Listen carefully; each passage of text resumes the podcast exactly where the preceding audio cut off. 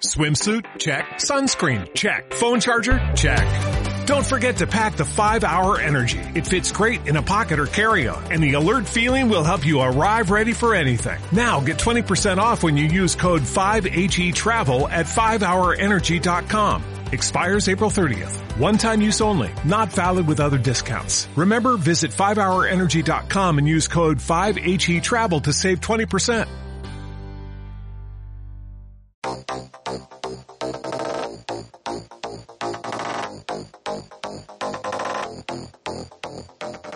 Buenos días, buenas tardes, buenas noches, buena gente. Sed bienvenidos a Amantes del Saber. Esto es Radio Filosofía.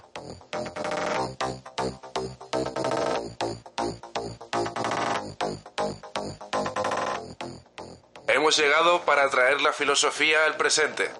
usándola como compañera de viaje en nuestras vidas. Hablaremos sobre todo y para todos.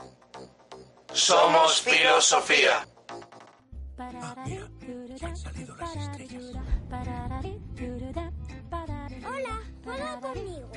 Puedo jugar contigo.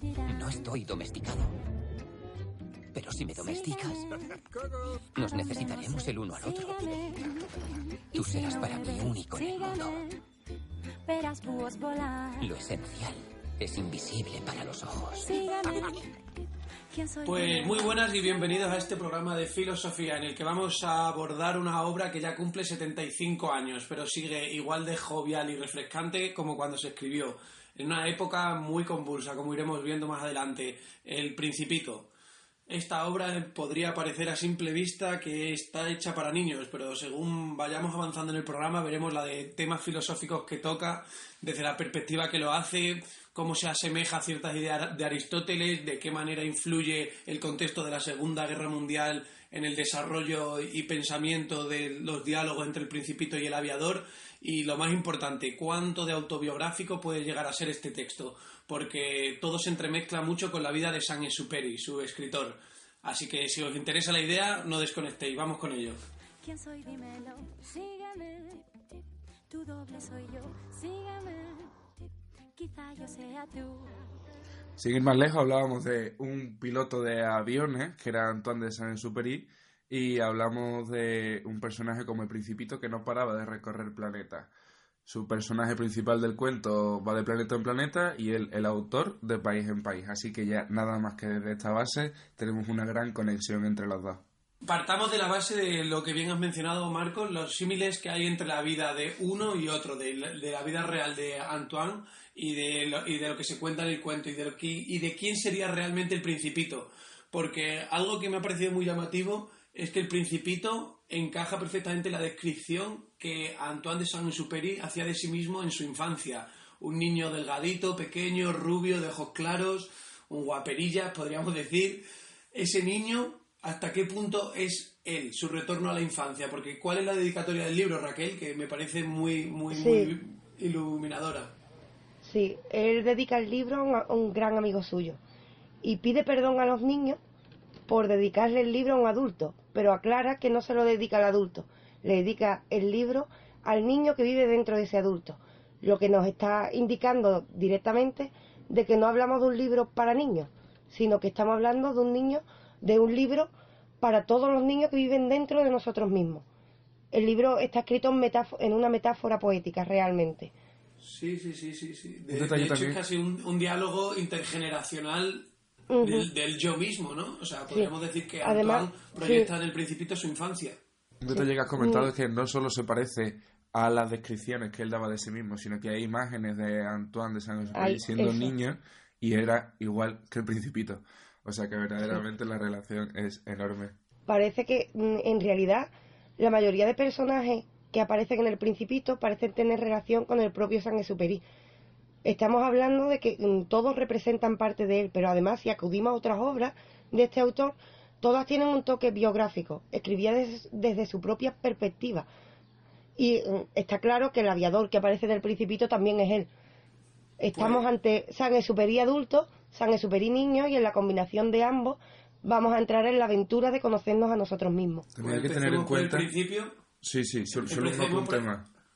Sí, Hay que tener en cuenta que siendo aviador, eh, y recorriendo el planeta él solo en su avión, es normal que todas las obras que haga tengan un carácter que lo señale a él todavía más y que tenga ese carácter introspectivo. Una persona que pasa tantísimo Mm. tiempo sola, volando, pensando en todas las cosas que le preocupaban, con un pasado tan, eh, bueno, tan fuerte que lo pudo marcar tanto como fue el de Antoine, del que vamos a hablar ahora mismo, eh, sin duda, ya digo, eh, son motivos de peso para entender todavía más el carácter de todas sus obras.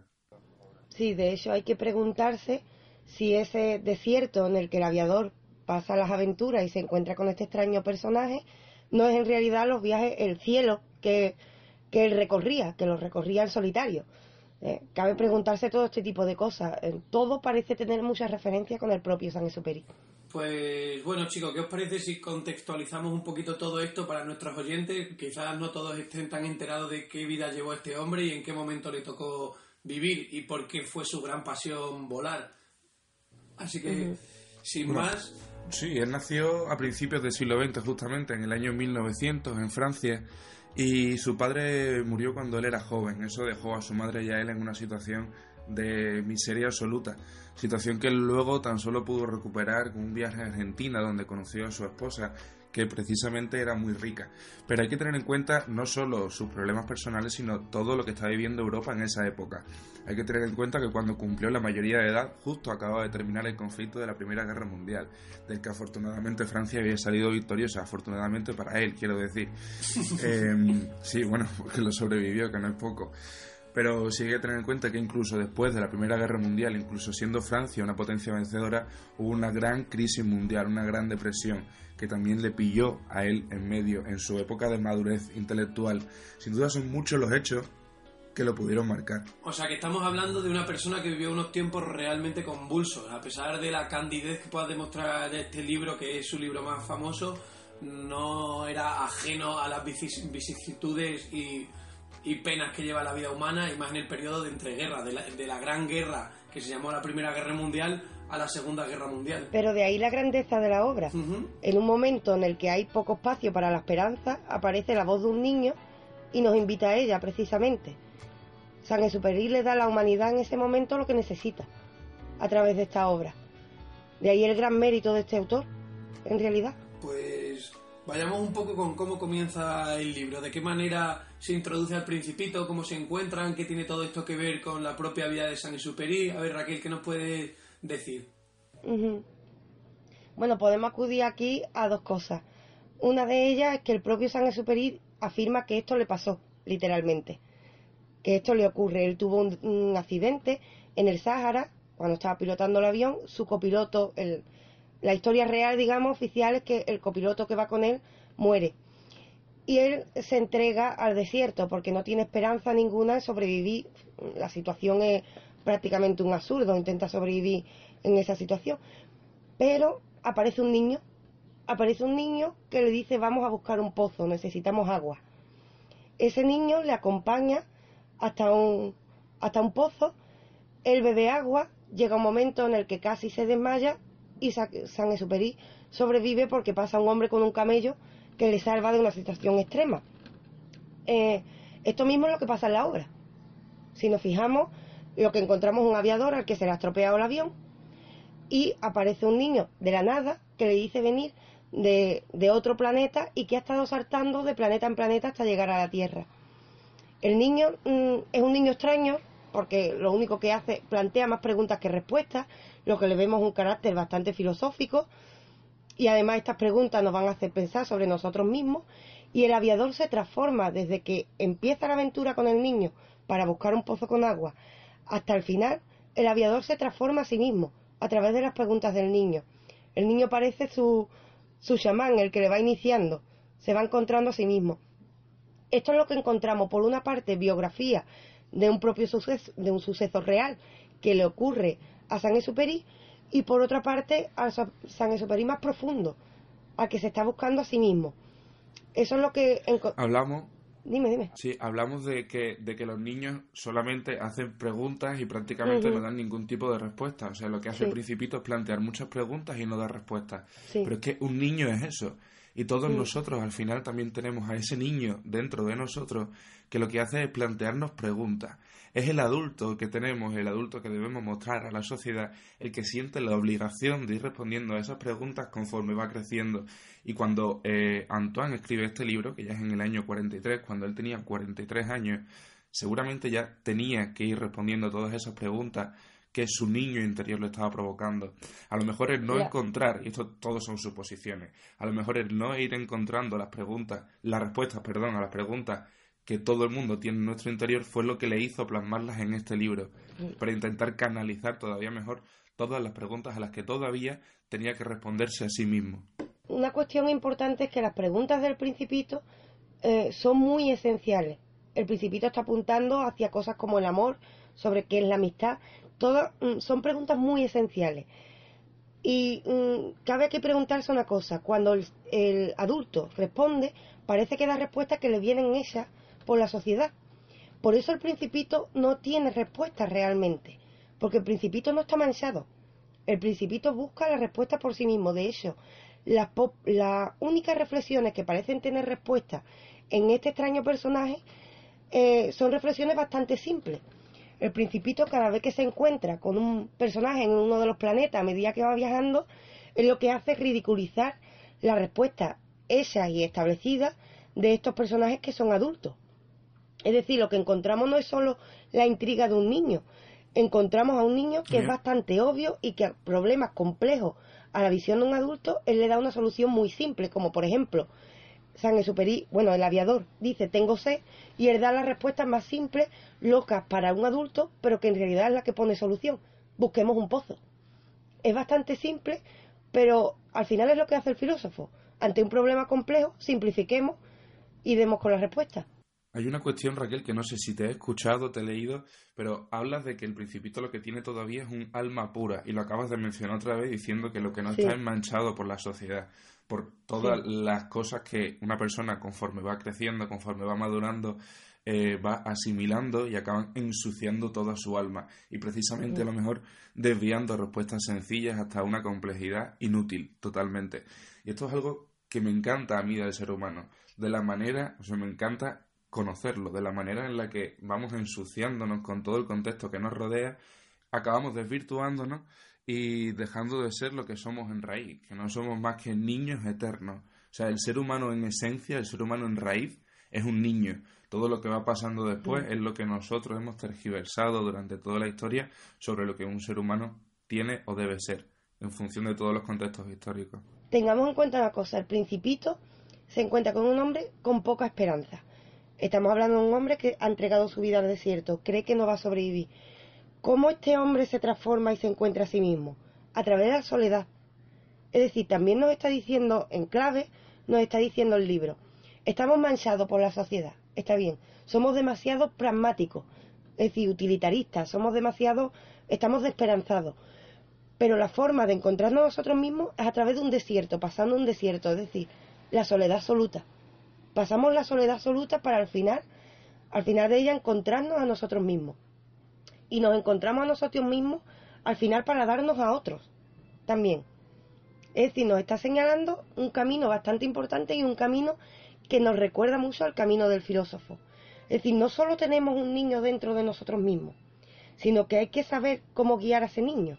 Al final lo que nos encontramos es que el héroe de esta historia, el que sobrevive, no es tanto el principito como un aviador que combina la actitud de un adulto con ese espíritu de niño que, tú has nombrado antes.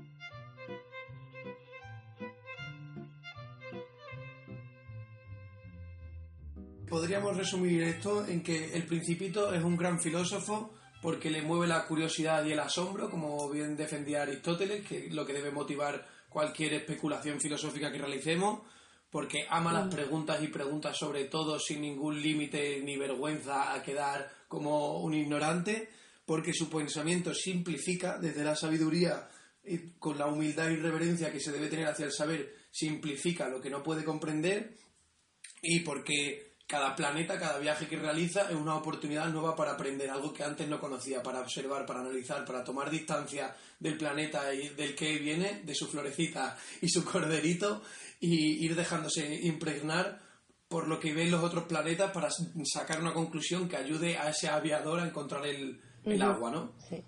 Y además no solo eso, cada el viaje entero del principito, a medida que lo narra y se lo narra al aviador, todo el viaje está lleno de elementos, como tú bien dices, para aprender. Él parte siempre de una reconocida ignorancia, que sería lo que nos dice Sócrates por un lado, parte del asombro, él casi siempre muestra asombro ante lo que ve, el mismo Aristóteles, como bien dice, nos dice que el asombro es el principio de la filosofía, y está combinando todo eso con la necesidad de seguir para adelante, es decir, él nunca para. El principito, hablamos otra vez, de nuevo, como pasó con Don Quijote, de la estructura de, un vi- de un viaje. De hecho, esto pasa en otras obras que abiertamente se le ha reconocido mm, su carácter filosófico, pero no ha ocurrido con el principito. Eh, pongamos, por ejemplo, los cuentos de Voltaire. Micromega es algo muy parecido. Micromega eh, pueden acceder nuestros oyentes en uno de nuestros canales, eh, lo tenemos a- al acceso de todo el mundo. Pero Micromega es otro de los casos en los que aparece un viaje, un largo viaje, en el que el objetivo es aprender. Eh, cabe preguntarnos, ¿es esto la vida? ¿Es esto la vida, un viaje para aprender? También todo esto es, es ultra simbólico y el libro del Principito también tiene muchísima simbología. Pero que el viaje sea parte de todo el proceso que una persona necesita, no solo para conocer el mundo, sino para conocerse a sí mismo, lo vamos a ver impregnado en muchísimas partes. Ya os digo que no solo exclusivamente en el Principito ni en obras literarias, sino que es algo absolutamente incluso ritual dentro de lo que el ser humano es. La necesidad de viajar, y no solo viajar al exterior, no solo moverte a otros países, sino el viajar incluso dentro de tu propia ciudad, conocer algo nuevo. Hay una cosa que también relacionada con el programa que hacíamos eh, de los antiógenos en la antigüedad, que relaciona la sensación que se tiene cuando se conoce un lugar nuevo con la sensación que te puede producir cierto tipo de droga. O sea, son eh, sensaciones que el ser humano necesita conocer para conocerse mejor a sí mismo. Necesita experimentar cosas nuevas, vivir experiencias nuevas y ver realidades De hecho, completamente Un distintas a las que uno pensamiento está bastante recurrente hasta en las personas menos leídas es que no valoras la que tienes hasta que lo pierdes, no valoras tu casa hasta que viajas, no valoras tu país hasta que tienes que vivir en el extranjero. No somos capaces de valorar las cosas sino con una distancia que haga resaltar lo bueno y lo malo. El cerebro humano tiende a recordar lo bueno y, po- y positiviza lo bueno y lo malo como que queremos que se diluya en la memoria. Y precisamente esto es lo que le pasa al principito a lo largo de sus viajes. Cuando ha llegado a la tierra, cuando por fin ayuda al hombre a encontrar el pozo, Sí. se acuerda de su rosa, se acuerda de que la rosa le necesita y las mismas razones que al principio la agobiaban y por eso decide abandonar a la rosa porque la rosa es un coñazo y necesitan que la protejan del viento, que la protejan del cordero, que la proteja de todo, que a pesar de que tiene sus espinas que la hacen súper fuerte, no son lo bastante fuertes como para que ella se defienda. Y sin embargo, después de todos sus viajes y de conocer a todo tipo de personajes, cada uno con sus defectos, y de ver un jardín de rosas en la tierra que le hace ver que su rosa no es única, entiende que aunque su rosa no sea única, sí es única para él. Y por eso su sitio está al lado de su rosa. Y decide volver finalmente al planeta. O sea, la distancia le hace cercano su, Es que le da perspectiva. su identidad. Le Un su concepto identidad. precioso le da, sí, le da perspectiva. La distancia nos da la perspectiva adecuada para mirar. Fijémonos en el resto de personajes que aparecen en distintos planetas. ¿Qué le ocurre a esos personajes? Los personajes que ahora viajaremos con ellos son personajes encasillados en, normalmente son arquetipos de los defectos humanos. ¿Por qué están eh, presos de esos defectos? Esos personajes no salen de sus planetas. No salen, están en ellos. No han visto otro sitio. De hecho, tenemos uno que es muy paradójico, que es el caso de un geógrafo que conoce toda la geografía de su país, bueno, de su planeta, pero nunca la ha visitado. La conoce por mapa. Y entonces es un personaje realmente aburrido para el principito. Es muy aburrido para él. No le encuentra sentido a, el absurdo de este personaje. Mm, estos personajes están encerrados en sí mismos, tal y como le pasa al aviador que está al lado de su avión y de ahí no se mueve. En cambio, el principito tiene una valentía enorme. El principito ama su rosa al principio. Él la ama y la admira mucho. Pero se agobia, como bien ha dicho Jorge, se agobia mucho con ello. Con ella, no la entiende. Ma- se agobia seguramente por eso, porque no la entiende. Necesita marchar y al final encuentra que el secreto de lo que buscaba, decir, su propio yo, e- esa esencia que él busca a través de ese viaje, la tenía en el mismo lugar de donde partió. Ya la tenía, pero era necesario el viaje para conocerla. Era muy necesario. Si el principito no sale de su planeta, nunca se daría cuenta de lo especial que es su rosa. Lo especial que es su rosa se lo avisa a otro personaje que es el zorro. Le dice, tu rosa es única porque has creado vínculo. Simplemente. No hay más. Ahí nos está señalando que lo esencial es invisible a los ojos, lo esencial es el vínculo. Esa es la frase que resume el principito. Lo esencial es invisible para los ojos. Siguiendo con la temática de los viajes, hay un poema de un autor que se llama Cavafis. El poema se llama Ítaca. El autor es Constantino Cavafis. Y lo que acaba diciendo el poema al final del todo es que tienes que recorrer el camino incluso si cuando llegues a Ítaca la encuentras vacía. O sea, no importa si cuando llegas al final de tu destino no encuentras todo lo que querías encontrar, porque lo importante, lo que tenías que encontrar. Aquí era está el metiendo camino, otra dosis de autobiografía, ¿no? Porque uno de los traumas o pensamientos que al final acuden a la mente de San Exupéry es, corrígeme si me equivoco Raquel, fui demasiado joven para aprender a amarla. Esto lo dice el propio autor de la obra y es el gran mensaje que deja la obra. No sabemos valorar los vínculos, no sabemos valorar la identidad que nos hace ser nosotros porque lo esencial es invisible a los ojos. Esto se relaciona mucho con un diálogo de Platón que me comentaste, ¿no, Raquel? ¿Cómo era, el, cómo era aquel diálogo? Sí, sí, eh, en el diálogo, el Teteto, bueno, eh, en el diálogo platónico el Teteto, algo así, Teteto le pregunta a Sócrates, le dice, bueno, más que preguntarle, le dice, ¿sabes que hay gente que, que no cree eh, nada más que en lo que se ve. Y Sócrates, como siempre, responde con una pregunta, igual que hace el principito, dice, ¿cómo puede haber gente tan absurda?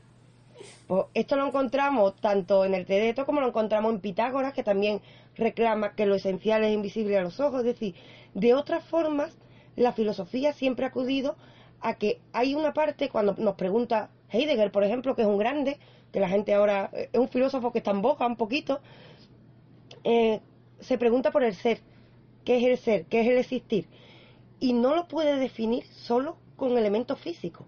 Es imposible. Siempre nos falta algo.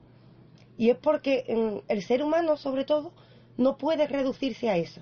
No puede. No estamos hablando ya de que acudamos a una metafísica. No es completamente necesario.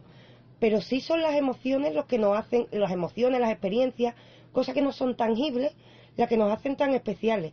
Cuando señalas a su rosa el elemento biográfico, además, hay, eh, hay un gran misterio cuando se señala a San Exupéry quién es la rosa en su vida. Se duda que sea su mujer. Se duda mucho. Porque este elemento... Sí, sí. Es que esta pregunta, esta pregunta de quién...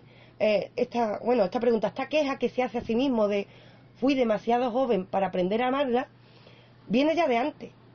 Esto es algo que por los biógrafos y por lo que se sabe, él siempre recordaba, y tengamos en cuenta que hablamos de un viajero, un hombre que siguió su instinto y él tenía que viajar. Y menos mal que lo hizo, porque la humanidad se le agradece hoy. La humanidad se le agradece. Pero seguramente se dejó una rosa atrás. Se dejó una rosa y bueno, nunca, seguramente nunca lo, sabemos, de quién era esa rosa, porque esto viene de antes de conocer a, a quién era la rosa, pero sí sabemos la conclusión que extrae de ella, y es lo que tú has dicho, un poco la, la ontología de los sentimientos, del, que lo que no se ve es lo más importante, lo, esencial es invisible a los ojos, y es que me encanta la conexión directa que tiene con la filosofía griega todo esto, todo ese pensamiento tan elevado que incluso mencionábamos en el programa de los misterios de Eleusis y de la búsqueda de la trascendencia, aunque sea a través de los enteógenos, a través de un viaje, a través de pegarte una leche enorme con el avión en mitad del Sáhara. es salir de tu zona de confort para poder revisar quién eres y qué te hace ser quien eres. Pero y además muchos autores en la filosofía han acudido a esto. Muchos autores, aunque parezca sin necesidad incluso de, de acudir a la metafísica, nos vuelven a recordar. De verdad, de hecho, mira, recordemos un momento cumbre en la filosofía, un momento muy problemático para la disciplina, cuando aparece Darwin. Esto es mm, necesario que lo toquemos un día, muy necesario. Aparece Darwin y nos dice, nos da la sorpresa y nos humilla, literalmente diciéndonos que venimos del mono. Es una humillación enorme. Antes éramos hijos de Dios y ahora parece que, somos uno más. Nos da una humillación. Nos pone, en nuestro sitio, ¿eh? nunca mejor dicho. Nos, humilla. Y aparece claro, aparece un problema en la filosofía. ¿Cómo defino el hombre? Pues esta pregunta de qué es el ser humano aún no ha sido contestada. Y es porque la biología no es capaz de darle una respuesta. Y si la biología no es capaz de dar una respuesta concluyente a qué es el ser humano, es porque el ser humano es mucho más que algo físico. No necesariamente tenemos que acudir a un alma que viva independientemente de nosotros, pero si hay pensamiento, hay cultura, hay sentimiento, a todo esto señala San Exupéry, todo esto no se puede acoger en un elemento materialista. De nuevo, tenemos un enfrentamiento en, lugar de decir entre un realista y un idealista, lo que tenemos es un enfrentamiento entre un aviador que está mm, desesperanzado, realmente, no tiene esperanza y está cogido, claro, está cogido a lo físico, a lo material, es pragmático, y aparece un niño, como no, no podía ser de otra forma, o alguien con espíritu de niño, y nos viene a decir, ojo, no te confundas, tú no eres solo el que está al lado del avión, tú tienes la oportunidad de ir a por el agua, es decir, tú puedes crear tu propio destino. Qué bonito eso de lanzar también, o sea, el lanzar las preguntas, la importancia que ha tenido siempre a lo largo de la historia. Yo creo que una de mis preguntas favoritas, que ya viene de un hombre, pero también igualmente puede tener el espíritu de un niño, es Immanuel Kant preguntándose sobre qué era la ilustración, en un momento de suma importancia del movimiento de la ilustración en toda Europa. Curiosamente, precisamente, Immanuel Kant era un tipo que nunca salió de su pueblo y aún así supo viajar lo suficiente a través de los libros también para conocerse a sí mismo. Supo hacer su propio camino igualmente, renunciando, como decíamos, al viaje del que hablábamos antes, tan necesario salir de la zona de confort. Salir de su zona de confort, para él, eran los libros. O sea, que tampoco hace falta, no hace falta ser millonario ni tener muchísimo dinero para recorrer el mundo y salir de todo lo que tienes a tu alrededor, sino basta con querer hacerlo, con querer romper la norma, romper lo que se supone que tienes que hacer durante el resto de tu vida. Sí, de hecho, Sócrates, que es el primero que nos da la orden de conócete a ti mismo, el primero, Sócrates no es un personaje ni rico, todo lo contrario, Sócrates se sabe Además, se sabe por la condena que, le ponen porque no tiene dinero para pagarla, entre otras cosas. Se sabe que murió muy pobre. Sócrates era un alfarero, hablando claro. Era un alfarero, no más. Pero era el hombre más sabio de Grecia sin necesidad de tanto viaje. ¿Por qué? Porque él no, mm, no se encierra en, la, en las órdenes que le da la sociedad. Este es el viaje. Yo no me encierro, no me encasillo como le pasa a uno de los personajes que aparece en el Principito el farolero, si no me equivoco. este está encerrado en, la, claro, está encerrado en órdenes y en costumbres. Aquí está la clave, ese es el viaje. El viaje es, me quito eh, los elementos que me pone la sociedad y la vida la, llevo por mí mismo. Me la voy a jugar un poquito, pero relacionando con nuestro anterior programa de El Quijote y Don Miguel de Cervantes, con relacionando con lo que has dicho tú, Marcos, de los viajes de Kant sin salir de su ciudad que precisamente podría ser dos posiciones completamente extremas y enfrentadas, la de Miguel de Cervantes y Kant. Cervantes que para su época viajó desde la corte de Lisboa hasta Marruecos, o sea, hasta Argel, donde estuvo en la cárcel, en Italia, por toda Castilla, o sea, que vio el mundo de primera mano y le hizo reflexionar y escribir la gran obra del planteamiento humano y social que puede ser el Quijote, y Kant todo lo contrario, llegó a conocer todo lo mismo, incluso mejor y, podemos decir que más mm. enrevesadamente que don Miguel de Cervantes, pero también tiene esa noción de tomar la distancia de su vida más inmediata para profundizar en lo que, en lo que la constituye. Porque el viaje, eh, si el viaje es hacia, nosotros mismos, el viaje es hacia adentro. El viaje de Kant, y ahí está la grandeza, para mí Kant es uno de los grandes filósofos de la historia. Yo ahí reconozco cierta debilidad porque me parece que tiene un mérito eh, asombroso. Pero Kant hace el viaje hacia sí mismo, hacia adentro. En realidad lo que encontramos en el principito es eso. Cuando hace el, el principito sí se encuentra con gente, pero el aviador no. El aviador acude a la soledad más absoluta y hace un viaje hacia sí mismo. Eso el, el aviador cuando empieza el viaje es uno y cuando encuentra el pozo es otro. Pero no se ha encontrado con nadie más que el principito, que además parece ser su yo de niño. No parece otra cosa. Sí, claro, con quien se encuentra consigo mismo. Claro, al fin y claro, al cabo. el viaje hacia adentro.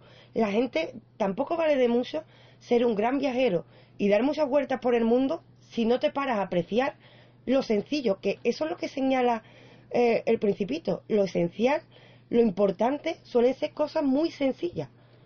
Si tú haces muchos viajes en plan turístico eh, para ver las cosas más conocidas, pero no te paras a reflexionar sobre ellas, el viaje no, no vale de mucho. El viaje importante Hmm. es mm, el viaje hacia nosotros mismos, la reflexión sobre ese cambio.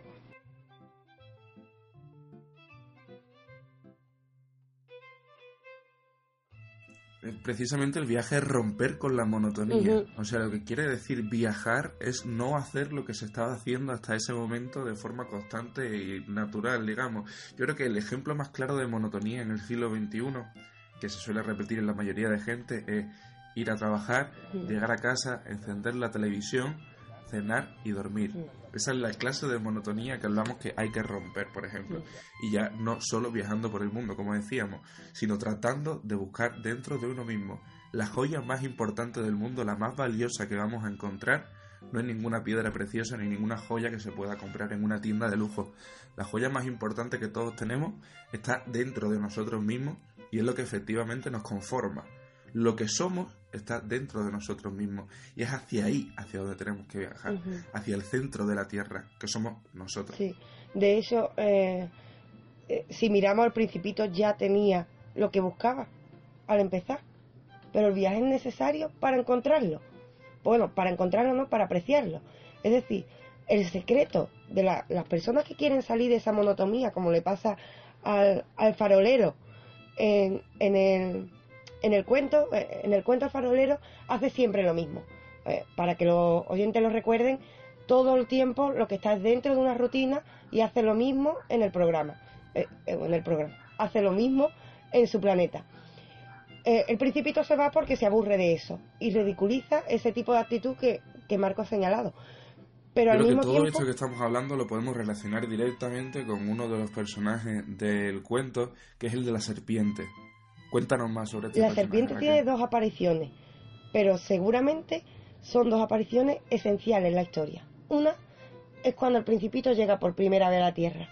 Como cae, tiene la mala suerte de caer en un desierto, bueno, mala o buena, cae en un desierto, cree que la Tierra está deshabitada.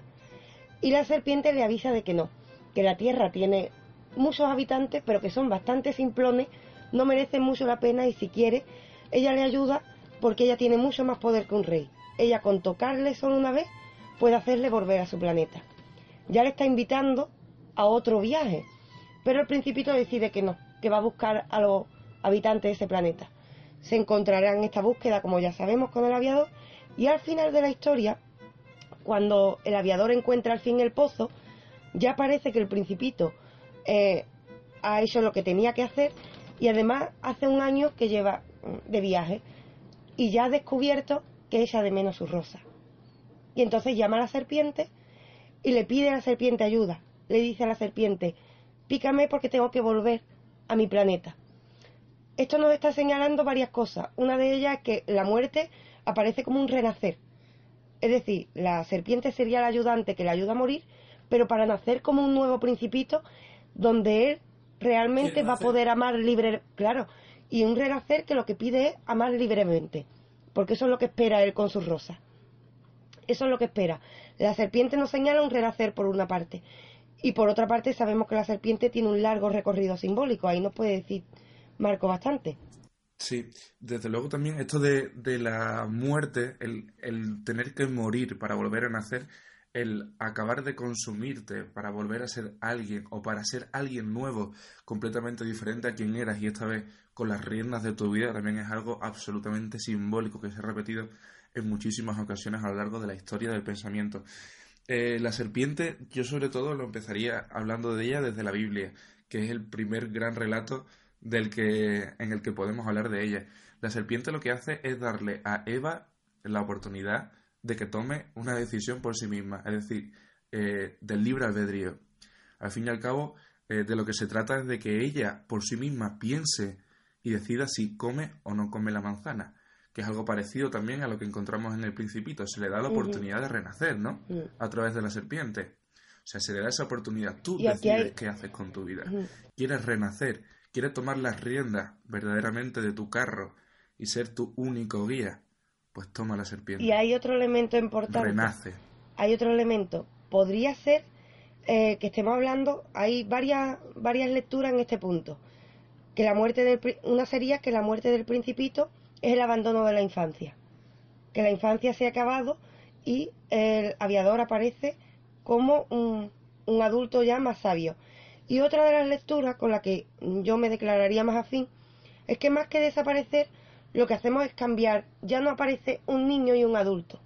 Y ahora la que aparece es un adulto que ha aprendido de un niño y va a llevar el niño dentro, porque eh, el aviador habla esta historia, cuenta esta historia seis años después, es decir, sigue con el niño presente, aunque el niño no esté físicamente.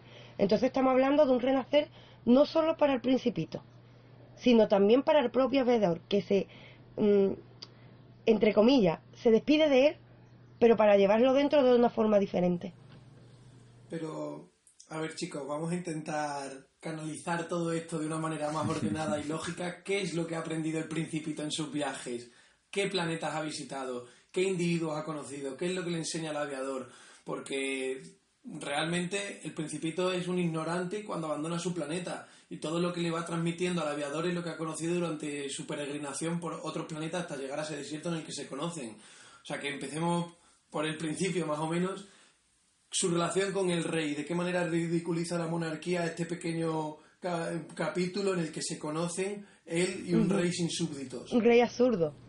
Un rey completamente absurdo, que vive en un trono de lujo y en una posición muy favorecida sin tener respecto a quién favorecerse. En un planeta sucio y desgastado, él decide vivir en el lujo y la opulencia sin mover un dedo por nada que sea excesivo Aquí hay dos elementos. esfuerzo.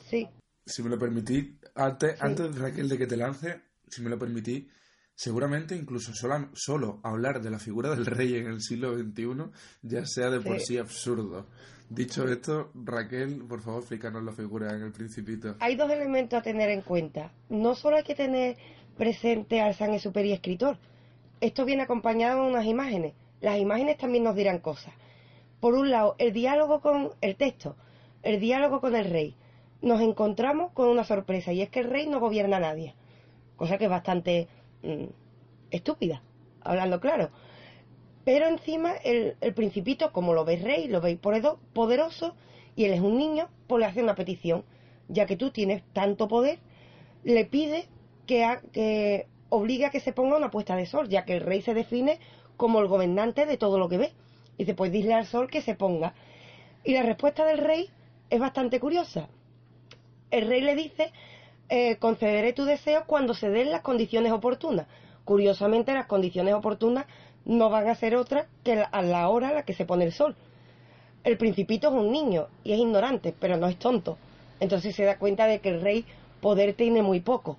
Con lo cual nos está diciendo San Exuperi, el poder que tiene la monarquía es un poder mm, absurdo. Es decir, la monarquía eh, puede gobernar sobre ciertas cosas, pero no sobre el hombre, sobre el hombre libre, que sería la representación del principito. Sobre el hombre libre no va a gobernar. El principito decide irse por su cuenta y el rey no puede hacer nada para evitarlo. Es decir, para conocerse a sí mismo, que es lo que hace el principito, el rey no tiene poder. No lo tiene. Su poder no es más que físico en un pequeño planeta y no alcanza nada más. Y por otro lado, la representación gráfica nos muestra un rey en un gran trono. Caricaturesca, totalmente. Sí, sí, un rey muy pequeño, montado en un gran trono y con un suelo quemado, prácticamente. lo que nos está mostrando que el suelo que está vacío y quemado sería una pobreza que sustenta a un trono que es opulencia y que necesita el trono para estar más alto que el principito. Porque si el rey bajara del trono, y eso lo sabemos por la representación, es más bajo y tiene que mirar hacia arriba. Con lo cual nos dice, el pueblo sustenta esto. Sí, eso está relacionado, me parece, pues muy relacionado con, el, con una de las grandes tesis de Foucault, de que el poder no se tiene, sino se ejerce. Tú no llegas al poder, como una posesión material que puede reservarte para ti, como pretende este rey tan ridículo, sino que lo tienes que ejercer. Un poder que no se puede ejercer no es poder. Y creo que más o menos aquí San Exuperi le saca unos 40 años de ventaja a Foucault. no lo explica tan bien y tan extensamente, pero al menos lo, lo, intuye y lo deja muy bien simbolizado en uno de sus dibujos, porque algo que me, me parece muy bonito de toda esta historia del Principito es que San Exuperi quedó tan impactado por su accidente en el desierto, sus visiones y tal, que estos dibujos los va desarrollando él y los va haciendo él persistentemente, no puede evitar seguir dibujando el principito. Sí, eh, le pillan en más de una ocasión, antes de escribir el principito, dibujándolo en servilletas, en comida ilustre, eh, está dibujando un niño rubio y de hecho por eso eh, él saca el principito, porque la gente le insiste en que cuente la historia de quién es ese niño rubio. Tenía una obsesión con real... Tenemos muchos dibujos de San Exupéry en ese sentido.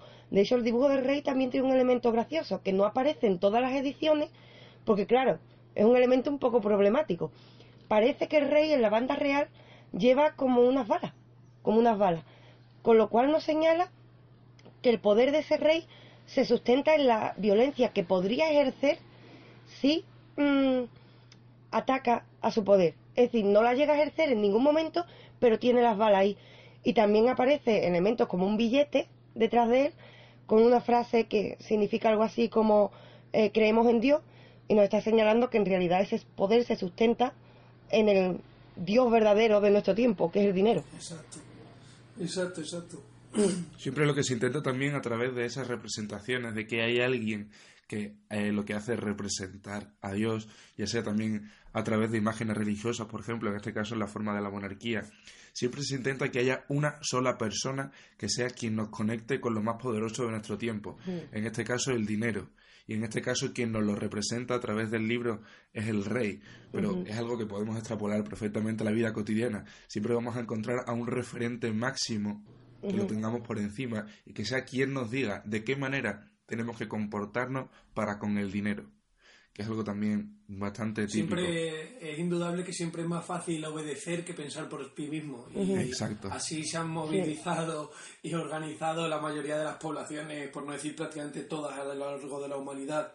Porque y, y, diría, y esto es un inciso, pero es una reflexión que tengo, que es el problema de la izquierda respecto a la derecha. La izquierda es mucho más de discutir y debatir y la derecha es mucho más de acatar y obedecer eso fragmenta mucho más el poder y, deberíamos señalar, yo creo que evolutivamente hace más eficiente a la derecha, porque la derecha no da pie a que se discuta, obedeces o, te quedas fuera, mientras que la izquierda tiene un talante mucho más dialogador.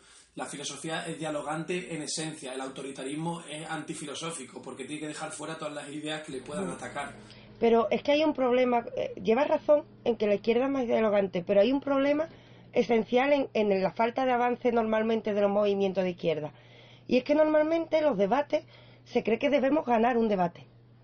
Y en lugar de ganar un debate, lo que hay es que avanzar en el debate. Con el Quijote también. Entre tu verdad y la mía está la verdad. Son, dos verdades. y ese es el problema cuando hay personas libres. Eh, ¿Libre hasta qué punto? Empiezan a dialogar los elementos de izquierda, por ejemplo, pero no con el objetivo de avanzar, sino nuevamente con el objetivo de ganar el debate. Ese es el fallo precisamente, ese es el fallo, pero aquí hay una esperanza con el principito, y es que el principito, a pesar de todo y del poder de, del rey, marcha, puede marchar de ese planeta. Y eso nos da esperanza. ¿Y a dónde va? tras dejar al rey en su gran trono sin tener a quien mandar, ¿cuál es el siguiente destino del principito? Bueno, resumiendo, nos encontramos varios personajes. Uno que nos llama mucho la atención también, eh, el farolero, por ejemplo, que lo hemos hablado antes.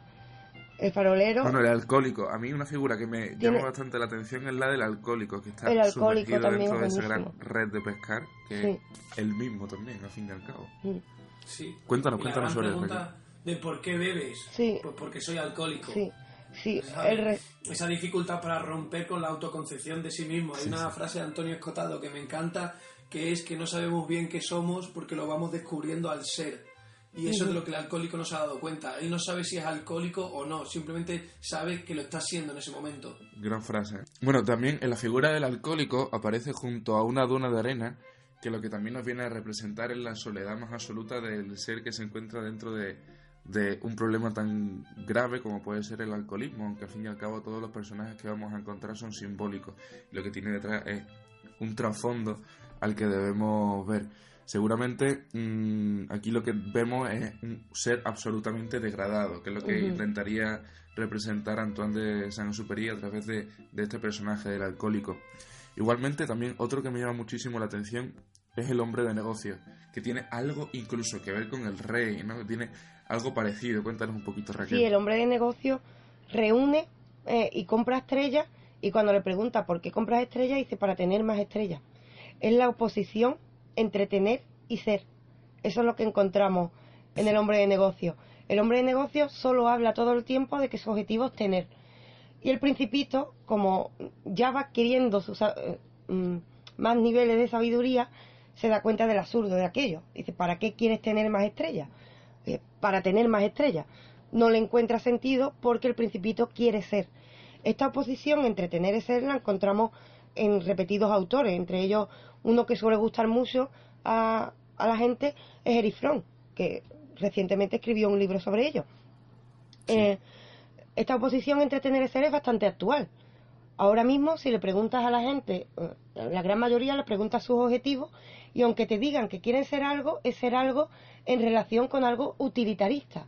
Es decir, están buscando la posesión más que la esencia. hecho, Por eso al principito este personaje no le ¿Podríamos vale. diferenciar entre la gente que quiere ser algo y la gente que quiere tener un estatus, detentar Ujú. un estatus, Sí. que al final Sí. es lo que se, se busca con la realización laboral, la adquisición de propiedades, es alcanzar un estatus que sí que es una posesión que se puede detentar.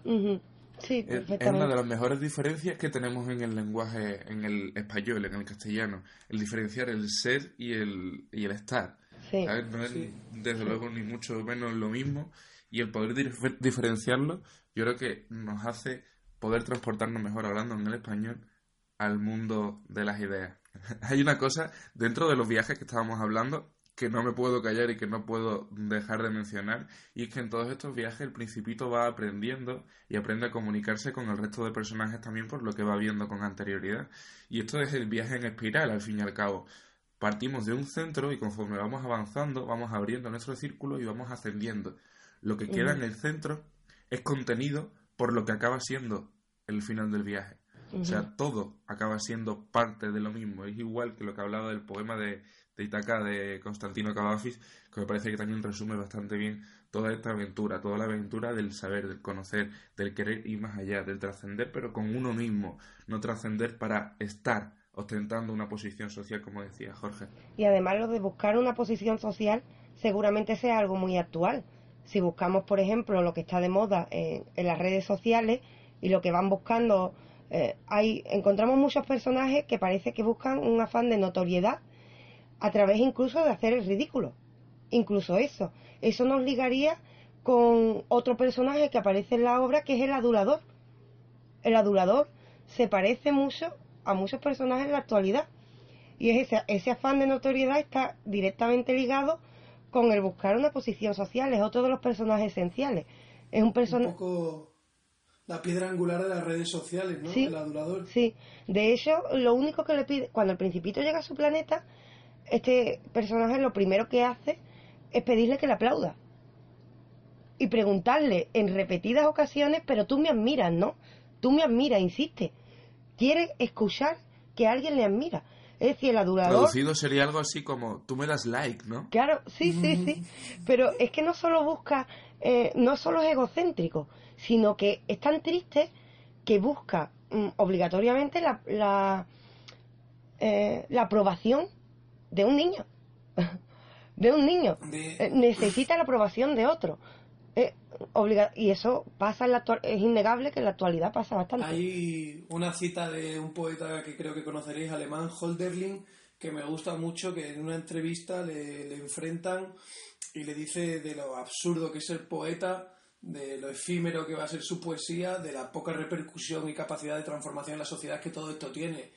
Y él responde de una manera muy idealista, pero creo que, que podría ser lo que respondería el principito tras todos sus viajes, que es lo que permanece lo fundan los poetas la, el- Sí. el- la pasión, el gusto estético, el espíritu, la- el, el- ¿cómo se dice? El Zeitgeist, ¿no? Eh, tú que sabes más alemán que yo, Marcos, Zeitgeist, Sí. el espíritu del tiempo, eso, eso que se funda lo funda más el arte que la política, que el pragmatismo, que las ganas de poseer, de ser un rey, de ser un hombre que acumula, de ser adulado, todo lo que permanece es precisamente lo invisible a los ojos y esa noción estos personajes a los que se va enfrentando el principito lo han perdido, sea de una manera o de otra.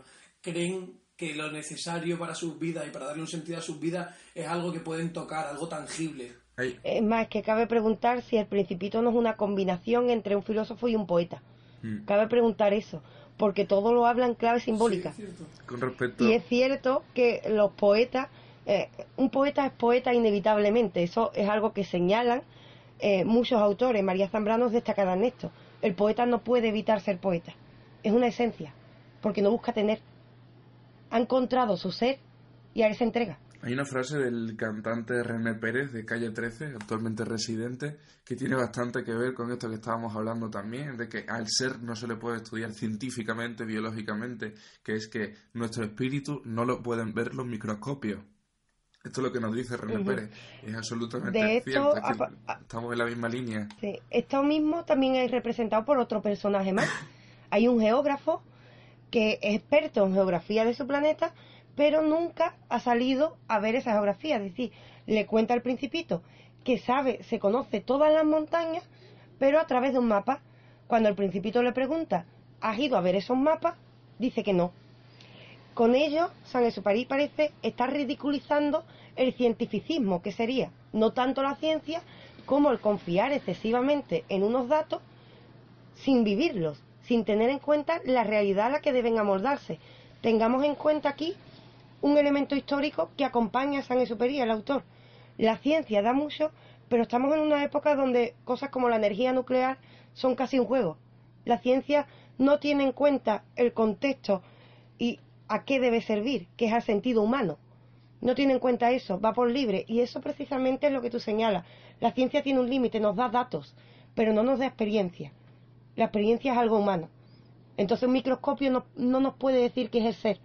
El ser depende de la experiencia. De hecho, Ahí está la a mí me clave. parece que uno de los personajes que más se contrapone precisamente al, al principito es el geógrafo porque ha perdido cualquier capacidad de, de asombro, de inocencia, de experimentación, de viajar. Él cree que conoce perfectamente su planeta porque lo ha visto en los mapas, sin arriesgarse a conocerlo por sí mismo, sin tener esa capacidad de asombro que todo filósofo necesita. Esto es lo que pone el espíritu del principito por encima del el espíritu de todos estos eh, figurantes que, pon- que dan sentido al fondo Sí. de la historia. Mm, el conformismo dinamita la existencia humana. Sobriedad. Lo que hay que procurar precisamente es embriagarse de conocimiento o de ansias de conocer. De intentar siempre estar abierto a que, como digo, el conocimiento, cualquier aventura nueva, viaje, libro que leamos, eh, podcast que escuchemos, cualquier cosa que nos pueda transportar verdaderamente a otra realidad y querer embriagarnos de ella, que es lo más importante. Querer Eso va todo meternos esto, dentro ¿no? de esa historia. Exacto. Precisamente Precisamente. de eso va todo esto, filosofía, los podcasts, estos tres locos que estáis escuchando, de intentar hacer algo que nos estimule, que nos enriquezca, que nos divierta, pero que sobre todo le dé un significado a nuestro tiempo en la vida, que no sea en balde, que profundicemos en algo más de lo que nos exigen que seamos. Trascender lo que somos físicamente, es decir, trascendernos a nosotros mismos.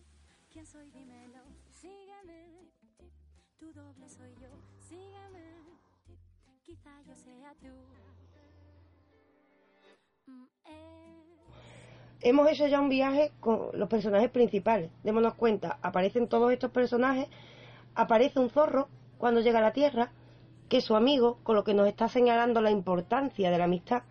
Cuando aparece el zorro, eh, detrás de estos personajes que hemos nombrado, llega a la Tierra y se hace amigo de un zorro, ¿vale? Eh, aquí el principito cambia, el principito empieza a crear vínculos.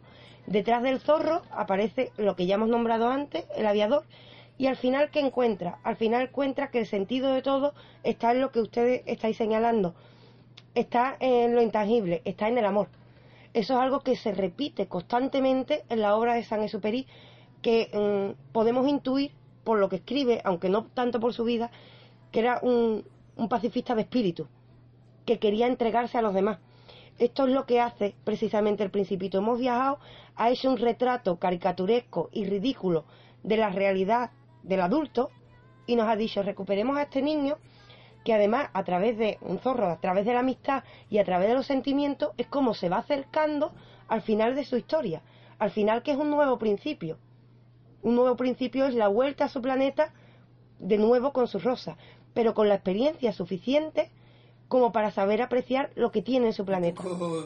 Esto es lo que encontramos. Un poco Nietzsche, ¿no? Eso así tan eterno retorno de tengo que volver con mi rosa, Sí, que es la un única que me poco. entiende y me quiere. Me cago en la leche. El tiempo que he perdido con el rey, con el fanfarrón, con el avaricioso. Bueno, al menos salvó la vida al aviador. Si no llega a ser por él, nos quedamos sin San Exuperi, nos quedamos sin esta bella historia, sin su 75 aniversario, sin tantas cosas maravillosas. Yo creo que de hecho ya podemos ir cerrando Sí. hablando de la muerte del mismo autor, que también fue bastante curiosa porque sencillamente desapareció en uno de los viajes de reconocimiento que estaba haciendo ya con las tropas estadounidenses, porque antes estuvo con las fuerzas de liberación francesa, las fuerzas libres francesas. Eh, como decía, sobrevolando, haciendo un viaje de reconocimiento, su avión desapareció en medio del mar. No se volvió a encontrar rastro suyo y hace poco, hace algo más de 15 años, si no me equivoco, lo que se encontraron fueron los que se pensaban que eran sus restos, que podían coincidir por la zona en la que se había perdido la pista y tal, pero nunca se llegó a confirmar si lo que se encontró era el cadáver de, de San Superi. Aún así está la historia A, que nunca se encontró su cuerpo, o al menos no estamos seguros de que se encontrara. Y hay una historia B, que me parece preciosa, que también, como decimos, está ligada a un personaje enorme, a un mito, que solo un mito puede tener una historia B, o una historia tan profunda como esta, que es que eh, el que lo derribó, el soldado nazi que lo derribó, al ir a comprobar si había matado a ese aviador, comprobó que había matado a Antoine de Saint-Exupéry y que era su autor favorito. Así que se hartó de llorar en ese mismo momento. Como decimos, esta es una historia B, una leyenda absoluta porque se perdió en medio del mar y esa es la realidad. Pero si existen estas historias es porque el personaje, en este caso Antoine Saint-Exupéry, era lo suficientemente potente. Pues yo quiero dar una historia. Aquí hay C. un guiño. Pues yo quiero dar una historia C de que en realidad lo que le pasó a Antoine es que por fin aprendió del error de su juventud de no me di cuenta de que la rosa perfumaba mi planeta, decidió volver a su planeta y dijo, ay, os quedáis con vuestra guerra mundial. Que no nos explicó dónde estaba el en su planeta buscado. Sería precioso. Pues, igual es que no quería que fuéramos a molestarle, pero yo prefiero pensar que él sabía cuál era el camino de vuelta y que nunca lo quiso olvidar. Quedémonos con la opción C. Quizá volvió al planeta B52, del que sale el principito. También. Pero, y además aquí se da una paradoja. Hemos dicho al principio del programa que la vida de San Exupéry está íntimamente unida constantemente a toda su obra. Pues esto también, su muerte, su desaparición, porque vamos a pensar que no murió y como dice Jorge, me gusta bastante la idea, volvió con su rosa. Eh, vamos a pensar que en una de sus novelas, que además escribe muchos años antes, eh, el protagonista es un aviador y desaparece en el mar. Que es justamente lo que a él le pasa. Solo un mito, ¿sabes? Su propia obra le puede convertir en un mito así. ¿eh? Estamos hablando igual, claro, estamos hablando igual que hablamos la semana pasada de Cervantes, eh, de un genio único que seguramente no va a tener competencia durante toda la historia, que además vino a regalarnos esperanza en el momento más oscuro de, y- y de la historia de la humanidad. seguramente. Trajo Sí. esperanza humanidad. inocencia, ilusión, asombro, humanidad. El niño que todos llevamos dentro. Si es que la dedicatoria no puede ser más clarividente. Siento dedicarle este libro a un adulto, pero en realidad quiero pensar que se lo dedico al niño que todos debemos llevar dentro. Sí. Volviendo al Sí, principio, al sí. alma pura de ese adulto. El alma pura que está contenida dentro del niño que en realidad sigue siendo. Y todo muy hecho- contextualizado con el momento en el que lo escribe, porque algo que me parece muy llamativo que tú me comentabas, Raquel, es que la imagen que todo el mundo conoce del principito, sin entrar tanto en el verdadero significado de este símbolo, es lo de ¿qué ves aquí? ¿Un sombrero? Pues no, es la boa que se ha tragado al elefante. Estamos hablando de la Segunda Guerra. Mundial, los nazis han triunfado, se están apoderando de Europa. Una minoría agresiva se está comiendo a una mayoría silenciosa.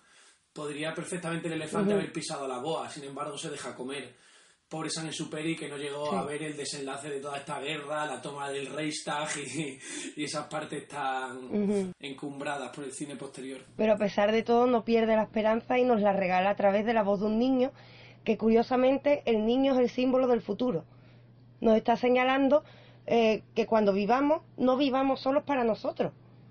Tenemos que vivir teniendo presente que este mundo no es nuestro, que es un fallo que cometemos, es el mundo de los que vienen detrás. Y Eso es Sí, algo muy importante.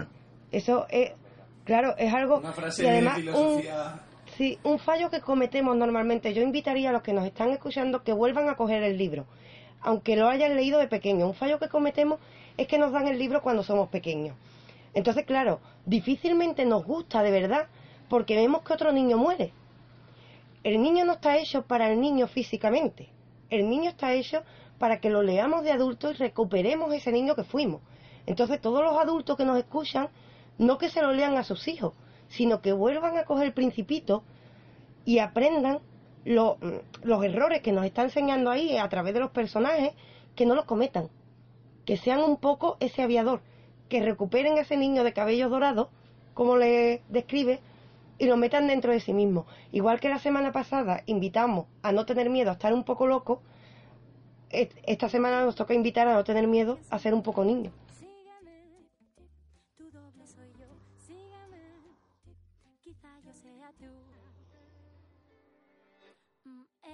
Ser un poco niño. De hecho, esa era la, la meta un poco que, que dio a su filosofía moral Nietzsche. Ujú. Después de todas las transformaciones, evoluciones y luchas internas Mm. que tiene que llevar el superhombre, su objetivo no es ser un superhombre poderoso, fuerte e independiente, no, su objetivo es ser un niño. Un niño dispuesto a aprender y a cuestionar todo lo que no entiende o no le gusta. Mamá, hoy no quiero lentejas, hoy quiero macarrones. Eso, cuando vayas a comer con tu suegra, nunca te atreverás a decírselo, pero cuando éramos pequeños sí que se lo decíamos a nuestra madre. Sí, sí, sí. La única diferencia que encontramos, el único enfrentamiento que encontramos entre la postura de Nietzsche y la de Saint-Exupéry seguramente se- eh, será que Nietzsche ve la esperanza como algo negativo. Esto sería para que no, esto nos da para un debate para otro día perfectamente. Para Saint-Exupéry es todo lo contrario. La esperanza es la que hace movernos a buscar algo diferente. Aquí cada cual que, que piense lo que quiera. Está claro que habrá posturas diversas. Entonces, Raquel, ¿tú piensas que después de este maravilloso podcast que le estamos regalando a la gente, hemos conseguido que se entusiasmen más con la idea de volver a ser niños, de releer el principito y de cuestionar todos los arquetipos que se vayan encontrando a lo largo de su viaje hasta que por fin encuentre ese zorro amistoso que le lleve a valorar su origen? No sé si ocurrirá, pero tengo esperanza. Si ocurre con uno, habrá merecido la pena. Con que ocurra Si con, ocurre con uno con si uno de los oyentes eh, cree que ha sentido ese impulso, que nos lo cuente, por favor. Nosotros estaremos dispuestos a darle cualquier mensaje de ánimo Y si alguien- en ese sentido.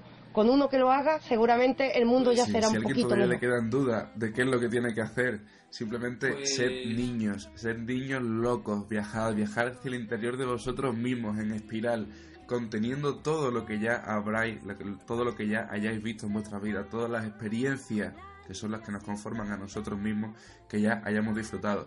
Seguir ese camino porque sin duda puede ser el mejor camino que haya para viajar, el camino de conocerse a uno mismo, el, de, el de la filosofía, al fin y al cabo. el camino de la El, filosofía. el camino, el objetivo de la filosofía, no es otro que uno mismo. Pues con estas maravillosas reflexiones que habéis regalado a los oyentes, Marco, Raquel, Sí. creo que podríamos ir despidiéndonos, recomendando por supuesto la lectura del Principito a todos los oyentes, pidiéndoles que sugieran, debatan, rebatan, contrasten y opinen sobre las opiniones que aquí hemos vertido, porque por no decir el 80% del programa es de nuestra propia cosecha, empezamos a divagar y a interpretar desde nuestra perspectiva más cuestionadora y espero que os haya gustado mucho, que lo compartáis, lo difundáis y sobre todo lo meditéis, Un lo placer. reposéis y lo degustéis. Y compartan con nosotros las reflexiones que Un salgan de placer ellos. compartir todo esto con nuestros oyentes y un placer debatir de estos temas con vosotros dos, que sois dos absolutos genios. Es mutuo, es mutuo. Es un placer para los tres. Un placer para los tres. Somos placer demasiado niños para no disfrutarlo. Pues Pues un saludo, gente. Chao. No desconecten que esta es vuestra radio, Radio Filosofía. ¿Quién soy? Dímelo. Lo esencial es invisible para los ojos.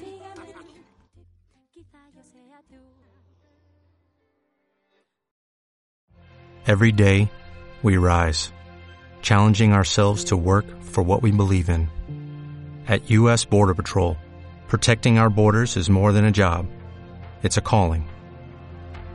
Agents answer the call, working together to keep our country and communities safe. If you're ready for a new mission, join U.S. Border Patrol and go beyond. Learn more at cbp.gov/careers.